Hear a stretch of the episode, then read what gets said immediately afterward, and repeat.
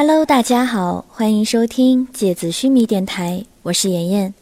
今天和大家分享的内容是《夏至未至》，作者郭敬明。夏之墓碑铭，莉莉周唱过的歌，在多年后，在你们的世界里重新发出新鲜的枝叶，穿梭成一整幅流光溢彩的青春。在所有的日子过去之后，你又会带着怎样的心情来回忆我呢？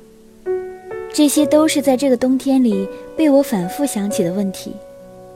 大片的时光如浮云一样流过，我们的青春单薄地穿梭在蓝天之上。以前写过的句子放在这里就显得残忍，我们都忘记了，以后的岁月还有那么漫长。漫长到我可以重新喜欢上一个人，就像当初喜欢你一样。可是，真的可以像喜欢你一样的去喜欢他吗？我不相信呢。那些记忆深处的痕迹，只有你一个人可以用双脚踩出来；那些漫长的黑夜，只有你一个人的笑容可以把它照亮；那些寒冷的风雪。只有你的大衣可以让我安然的躲藏，像一只松鼠一样，完全不知道树洞外的风雪。那些软弱的时刻，只有你的拥抱可以给我力量。在你的手臂里，所有那些看上去无法抵抗的重创，都会慢慢平复。那些伤感的岁月，只有你可以给我；那些繁盛的香樟，只有你。可以陪我一起仰望。简川是一个我虚构出来的城市，那个城市里放着我所有的记忆，而现在，这个城市也出现在你的眼里，从此留下记忆。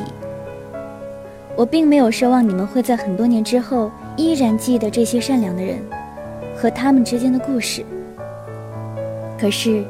只要你们在那些阳光灿烂的夏天里，在走过一片香樟树的阴影的时候，在抬起头看到阳光碎片的时候，在看到车窗外一个穿着白衬衣、留着干净的碎发的男孩子骑着单车停在红绿灯前等候的时候，在看到两个女孩子手牵着手冲下楼梯，脸上洋溢着幸福的微笑的时候。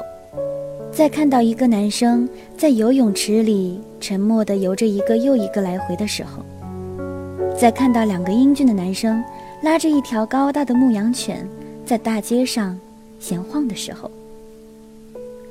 在看到两个男生躺在阳光如水银般流淌的草地上，身边放着他们的画板的时候，在这些时候，你们会想起曾经。在书里看到过的一切吗？那些我们曾经以为惨烈的青春，那些我们曾经认为黑暗的岁月，那些我们曾经以为委屈的事情，都在别人的故事里成为可以原谅的故事。可能是我以前年少轻狂，总是觉得世界黑暗，一切都不可原谅。可是，在日光安静流转的日晷上。在雨水滂沱的山路上，在野火绵延不断的烧过荒原的时候，在季风一年一度的带来雨水的时候，一切都像是贝壳在岁月的累积里褪去了硬壳，露出了柔软的内部，孕育出散发光芒的珍珠来。这是成长吗？这是我一直觉得黑暗的成人世界吗？怎么会有如此善良和美好的面容呢？所以我在完稿后的好长一段时间里都觉得，这些出现在我书里的人物，其实不是我创造出来的，他们早就在那里，真实的存在于世界的某一个茂密的丛林深处，或者白雪皑皑的山峰顶端，而他们有一天不约而同地出现在我的生命里，教会我原谅和宽容，教会我，哪怕遇见再大的挫折。再大的失落，最后都可以在岁月的手掌里，在时光的变迁里，被完完全全的治愈。这是件神奇的事情，也只有传奇中的你们，可以教会我这些在以前的生命里从来不曾学会的事。只是现在你们都离开了，像是天使，回归遥远的天国。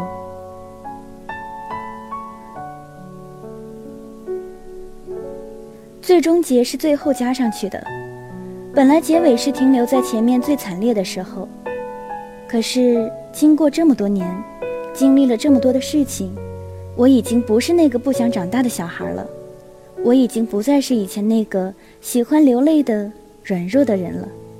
我也已经不再会因为一些无关的人、无关的事情而伤心了，因为在内心的深处有太多温暖的事情，它们顺着四季里不同的风向，绵延不绝地吹进我的身体，在血液里流淌出一种叫做宽恕和原谅的东西。这也是我第一本反面人物没被人发现的小说。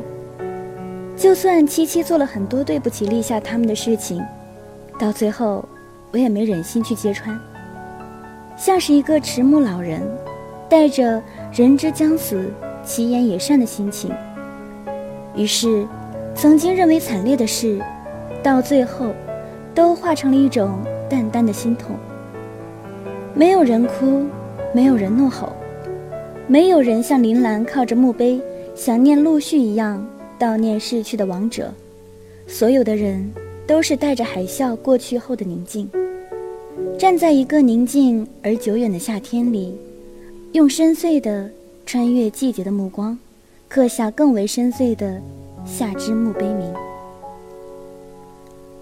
最后出现的梦里的情节却没有写到书里去。陆之昂靠着监狱冰冷的墙壁，手中是傅小司写的信。那些熟悉的、整齐的字体，带着熟悉的夏日的味道，在眼睛里晕染出一层一层的光晕。抬起头，窗外已经是深深的秋天了。无数的候鸟成群结队地从天空飞过。